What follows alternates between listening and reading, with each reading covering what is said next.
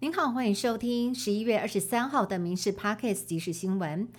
肖美琴在出场之后声量惊人，今天举办国际媒体查叙，外国媒体来了将近三十家。对于自己曾经被列入中国制裁名单，肖美琴表示，她会继续坚持捍卫台湾民主自由。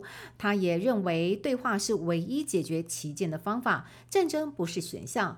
被问到与赖清德是否互补，肖美琴表示，她同意加入选战，重点不在于他和赖有何不同，而是两人有共同理念，都认为这场选战的定位是持续守护台湾民主价值以及强化台湾对外挑战的韧性。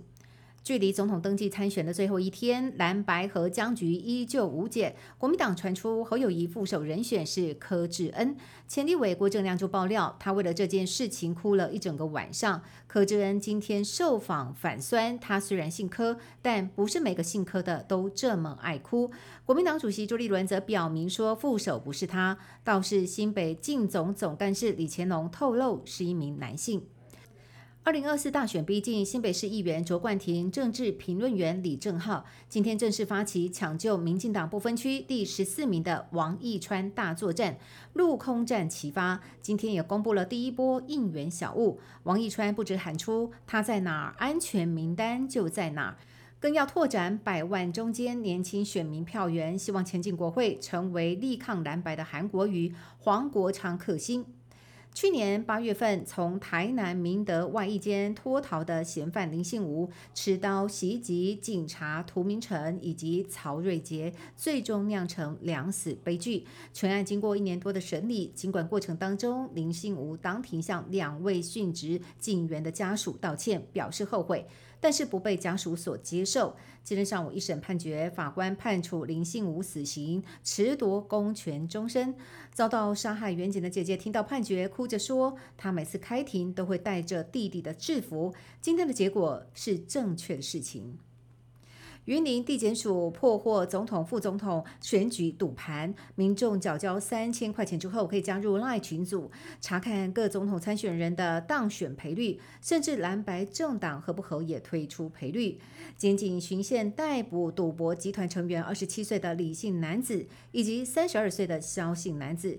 讯后向云林地院申押获准，依照违反总统、副总统选举罢免法以及洗钱防治法等罪嫌提起公诉，两名男子收押之后起诉。要注意天气有剧烈变化。今天早上天气稳定，各地晴到多云。到了晚间，东北季风就会开始增强，届时北部、东北部气温会略微下降，较冷的时间会落在周五、周六，低温十六度上下。直到周日的气温才会短暂回升，但是在下周一又有新的一波东北季风增强，整体空气还是很干燥。只有迎风面地区在下周一下半天到晚上可能有些许降雨的机会。大学四年都住校，便宜一点的宿舍一学期五千块钱，念完大学至少要花四万元在住宿费用上。教育部规划补助公私立大学校内宿舍住宿。方案将在今天通过行政院会，校内住宿生每个学期补贴五千块钱，弱势生加码到七千元，由内政部住宅基金支应。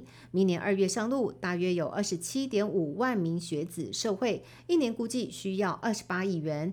估算届时补助开始执行之后，全国大约有八成的住宿生每个学期住宿费用都可低于一万块钱。以国战时内阁正式通过用休战四天换取哈马斯释放五十名人质的协议。不过，人质交换协议谈成之后，以色列并没有罢休，仍然持续不断的轰炸加沙地区南部的甘尤尼斯。周三惨遭空袭，又酿成了多人死伤。最新的消息是，以色列占领了哈马斯北方旅总部。还公布了位在医院底下哈马斯地道的新画面，显示这里头有厨房、有厕所，各种设备应有尽有。以上新闻由民事新闻部制作，感谢您的收听。更多新闻内容，请上民事新闻官网搜寻。